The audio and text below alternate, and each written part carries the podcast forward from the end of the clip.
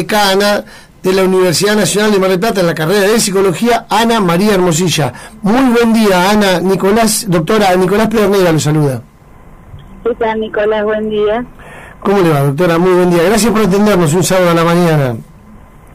No, por favor. Gracias a ustedes por llamar. Es un gusto para nosotros.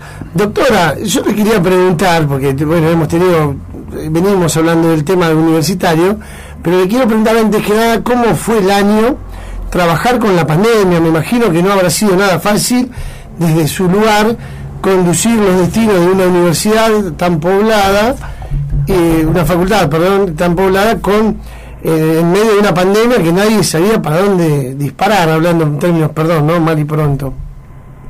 Sí, fue complejo, sin duda. De todas maneras, fue un fenómeno planetario y la universidad, todo el planeta, eh, trabajó del mismo modo. En el caso nuestro, de la universidad, hablo en su totalidad, bueno, en muchos casos nuestros docentes tuvieron que abordar la experiencia sin ningún tipo de, capacitación. Eh, y esto, bueno, pero lo pudimos hacer nosotros desde psicología justamente habíamos este, instalado un servidor unos meses antes, por lo tanto pudimos generar el campus virtual inmediatamente y a partir de eh, justamente de la otra semana en que el presidente decretó el ASPO, poder poner en funcionamiento nuestras cátedras. No fue fácil, obviamente que no fue fácil, hubo que este, aplicar el ensayo y el error, hubo que capacitar rápidamente a nuestros docentes, personalmente yo le decía a mis estudiantes, era la primera vez en ese momento en, en 33 años que no recibía estudiantes en un aula, Así que bueno, pero fue el esfuerzo lo hicimos todos, ¿eh? personal universitario, docentes, estudiantes por supuesto, y pudimos llevar adelante las distintas cursadas y las distintas instancias académicas, defensa de tesis, eh, cierre de, de proyectos, pusimos en marcha un programa de orientación y asesoramiento a distintos grupos etarios que asistió a nuestra comunidad. Así que fue mucho esfuerzo, mucho trabajo, eh, sin apoyarnos en la experiencia, porque lo que tuvo de inédito esta situación es que no había una experiencia previa donde poder apoyarnos. Pero no obstante esto, realmente eh, satisfechos con lo que hemos hecho.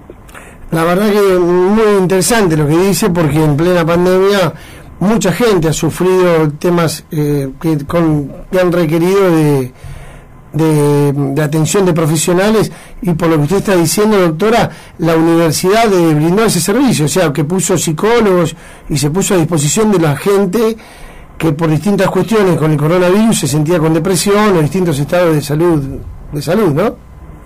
Así es, lo seguimos haciendo y estamos eh, viendo de cara a esta segunda ola que los especialistas anuncian, eh, estamos este, eh, viendo cómo reorientar ese programa. También decir que otros estamentos del Estado, en conjunto y en articulación con las universidades, también este, brindaron su apoyo, como el Centro de Atención Telefónica, donde nosotros tenemos voluntarios de psicología.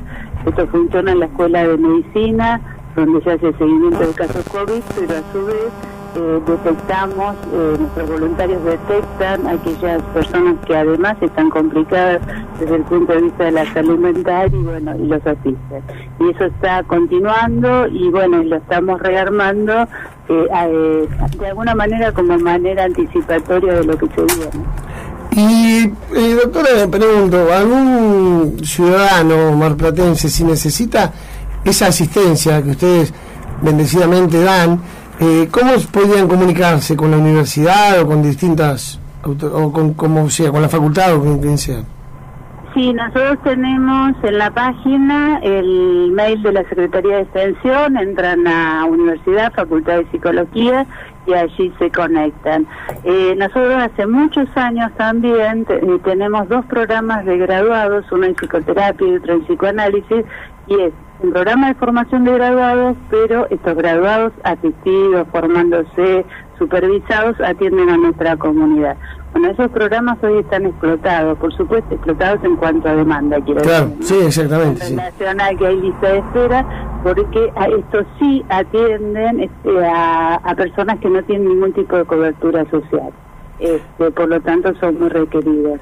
Así que, bueno, en esto seguimos trabajando, pero las, las personas que quieran este, acudir, ya le digo, este, como entran a la página, al mail de extensión y allí hacen su demanda. Por supuesto que, este, insisto, estamos en este momento en una etapa de eh, reprogramar el, programa que eh, pusimos en marcha el año pasado, porque también hay que decir esto, en, en su momento salimos a hacerlo, y nuestros docentes eh, son ciudadanos también y están tan afectados como todos por esta situación que se prolonga, por esta incertidumbre y en muchos casos también por el cansancio y el hartazgo. Porque que este, tenemos que, atender eso también.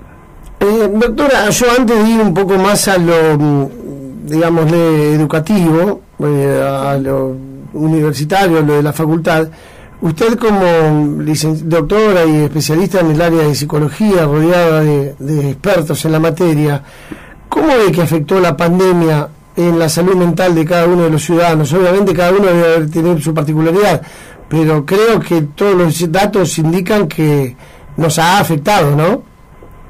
Sin duda, la salud mental eh, ha sido uno de los aspectos más afectados, además de lo, físico, pero sin duda va a ser el tema de la pospandemia, ¿no? Suponiendo que esta que exista y que no sea una, suponemos que esto va a terminar en algún momento. Dios quiera, sí, sí. A lo que apostamos, ¿verdad?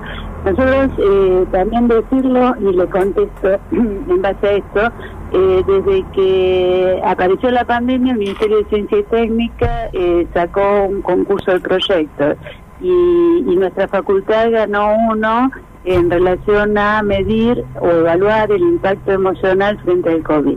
Digo, digo esto para contestarle su pregunta en que lo que decimos está basado en datos empíricos. Eh, o sea, que se hicieron cortes a los 15 días, al mes, creo que van por el cuarto en este momento.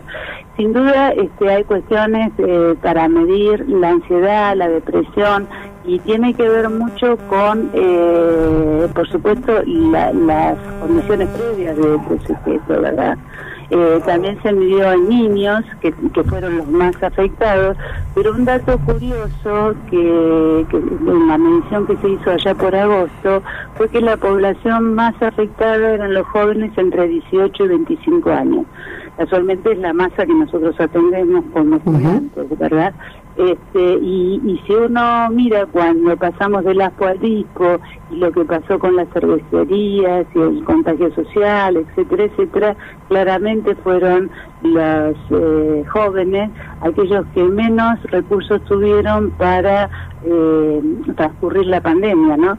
Los que más llegaron al cansancio, los que más se pusieron, los que menos se cuidaron. Así que este, las cuestiones como la depresión y el incremento de la ansiedad eh, son las cuestiones que más prevalecen en esta situación. Y curiosamente, la población más afectada por el COVID, que son los adultos mayores, son los que, como tienen más experiencia y más recursos, más pudieron bancar la situación, por decirlo de algún modo los menos afectados. Por supuesto que esto varía, no se puede generalizar, y varía en aquellos que tienen apoyaturas sociales y familiares de los que no. Este, pero bueno, eh, curiosamente no fueron los más afectados a nivel de salud mental. Qué buen dato que nos da, doctora. Eh, recordamos, estamos hablando con la doctora Ana María Hermosilla, que es decana de la Facultad de Psicología de la Universidad Nacional de Mar del Plata. Eh, para seguir con una, una pregunta más o dos, eh, ¿cómo tienen planeado el año 2021? Porque bueno, sabemos que el 2020 fue viendo lo que pasaba, viendo lo que hacemos y vamos, como quien dice, rápidamente atando con el hambre para poder seguir adelante. Eso es lo que pasó, porque nadie sabía lo que iba a ir pasando. Bueno, ahora ya con la experiencia brindada del año 2020, ¿cómo tienen preparado, cómo arrancaron el año? Bueno, en principio ya como veíamos cómo venía, toda la universidad dispuso que este primer cuatrimestre al menos fuera en forma virtual. En lo que hace a la facultad, desde febrero estamos yendo, los, el equipo de gestión básicamente, y el consejo académico, que es el órgano del cogobierno, está funcionando en un híbrido, en un lo que se llama un mix entre presencialidad y virtualidad. Es decir, los que podemos vamos con los protocolos, los aforos, los cuidados y este, el resto de los compañeros y compañeras eh, funcionan desde su casa, intervienen desde su computadora.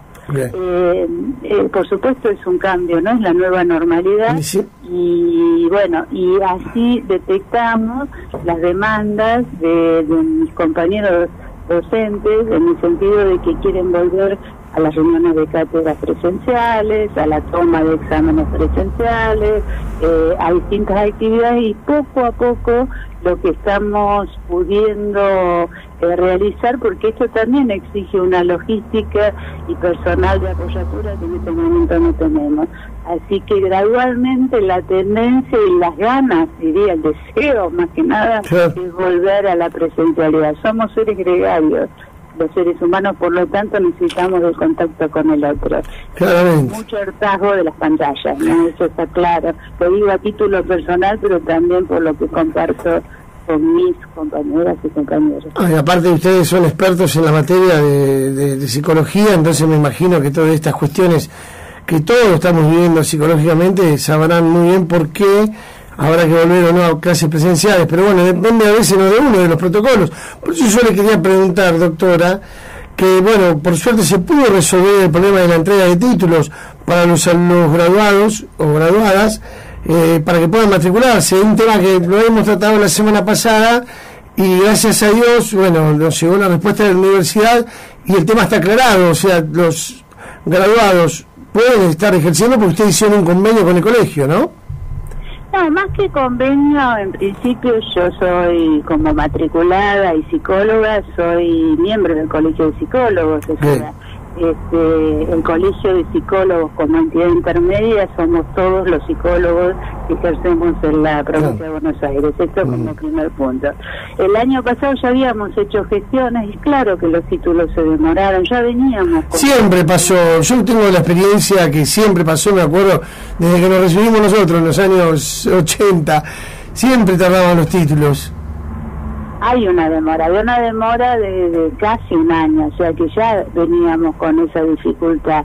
Por supuesto que la pandemia lo, lo dificultó aún más, el ASPO, o sea, el aislamiento total hizo que eh, no funcionaran los eh, grupos administrativos, que son básicamente los que tienen que cargar el sistema. Los títulos, otorgar un título universitario es algo muy serio que exige de controles cruzados, justamente para que ese título tenga legitimidad. Eso como primer punto. Eh, pero bueno, la cuestión de título venía y viene demorada, por lo tanto apelamos a la paciencia, pero también entendemos, y esto lo tuve claro desde el primer momento, que alguien que eh, transcurre una carrera universitaria con todo el esfuerzo que eso significa, el tener el título es un derecho que le asiste, o hay que, que atenderlo y hay que asistirlo. Entonces, más que intervención, lo que hicimos, es decir, fue una intervención en, más que un convenio, quiero decir, eh, llamé directamente a mi colega, la presidenta del, Colegio de Psicólogos de Provincia de Buenos Aires, explicándole esta situación que no solo era atribuible a la Universidad de Mar del Plata, estábamos todas las universidades en la misma situación. Entonces, este, se permitió en ese momento que con el la certificación, por supuesto, de título en trámite emanada por el rectorado de esta universidad, junto con el analítico, por supuesto, firmado y sellado, se les pudiera otorgar una matrícula provisoria que les permita ejercer. Esto fue durante el año 2020. Eh, me encuentro con la sorpresa hace un par de semanas que me empiezan a llegar mails a mi correo privado manifestándome que el colegio ya no estaba este, matriculando. Con lo cual, bueno, obviamente mi sorpresa y hablé con el responsable del distrito 10, que es el que corresponde a Mar del Plata, y bueno, había habido un malentendido que se resolvió en ese día y a partir de allí el secretario académico de la universidad mandó todas estas documentaciones y ya se está matriculando, obviamente en los plazos que establece el Colegio de Psicólogos. Lo que pasó allí era que se daba, nosotros por supuesto la, la facultad de Mar de Plata, pero tenemos estudiantes de toda la provincia, incluso el país. Sí, sí. Se pasaba en provincia de Buenos Aires que eh, Mar de Plata no matriculaba, Necochea no matriculaba, pero Azul sí, por lo cual era un contrasentido, porque el colegio no está compartimentalizado, digamos, ¿no? Los distritos no son autónomos. Pero bueno, esto se aclaró rápidamente y en estos días estoy recibiendo las copias de mails del secretario académico con toda la documentación que está pasando al colegio. Eh, eh, la matriculación. El título está tardando un poco más, pero también salvadas algunas dificultades de tipo administrativo que hubo en la universidad, por ejemplo, que no estaba el responsable de títulos, por ejemplo, que es la persona que habilita el sistema para que se carguen los títulos. calculamos que esto se concursó hará 20 días, o sea, y la persona empezó a trabajar el día lunes pasado, con lo cual entendemos que eh, lentamente, pero sistemáticamente, esto se va a empezar a resolver. Eh, buenos días, decana José López la saluda. Una consulta. Usted recién hablaba de que era muy engorroso poder hacer cruzamientos para que la facultad emita un título. ¿Y con qué documento el colegio matricula a un graduado? ¿Qué tal, José? Buen día. Eh, a ver, la facultad lo que hace es garantizar y certificar que el estudiante pasó por todos los requisitos del plan de estudio, ¿sí? Este, y que sus notas hayan sido pasadas bien y todas las cuestiones de controles cruzados que existen. El, el colegio de psicólogos lo que hace es aceptar la palabra de la universidad, la certificación de la universidad, dice analítico, ¿sí? Del alumno que su historia académica, que le hace acceder al título y, una, y un certificado de título en trámite. Entonces lo que otorga el colegio es una matriculación provisoria hasta tanto ese graduado pueda acercar el título que está demorado por causas ajenas a él. Ahora, si, si ustedes pueden hacer todo eso para que eh, en forma provisoria el colegio pueda matricularlo, ¿qué impide que se extienda el certificado del título? Si ustedes están certificando, según me dice, al colegio todo, ¿qué impide que salga una impresora, no sé cómo lo hacen, el título en sí? No, el título en sí va a un sistema, este, se carga en un sistema y va a la dirección de fiscalización del Ministerio de Educación de la Nación y el título en cartón, el que todos conocemos, lo otorga el ministerio. Ah, basta Buenos Aires vuelve, ahí está el problema, claro.